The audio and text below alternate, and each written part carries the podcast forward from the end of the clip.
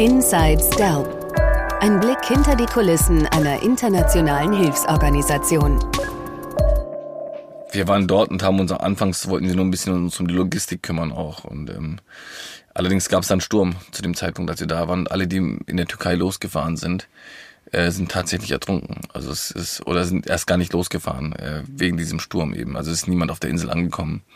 Und von heute auf morgen war es dann tatsächlich so, dass äh, äh, die See total durch war.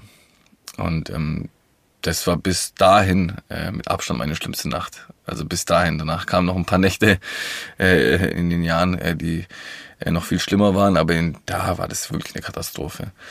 Also es kamen 1000, 2000 Menschen äh, kamen damals auf den Booten an, weil sich eben so ein Rückstau gebildet hat in der Türkei.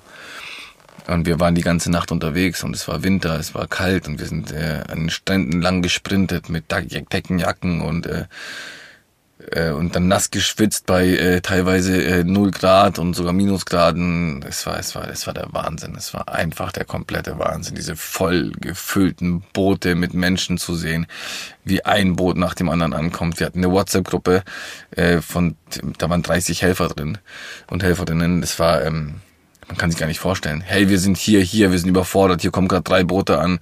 Hey, wir sind hier, hier, ein komplettes Boot nur mit Kindern. Äh, wir brauchen warme, äh, äh, warme Räumlichkeiten. Hey, wir brauchen das und das. Es war diese WhatsApp-Gruppe, ich habe sie noch äh, auf meinem Handy. Ähm, diese Chats, es ist einfach, es war ein völliger Wahnsinn. Es war völliger Wahnsinn, wirklich.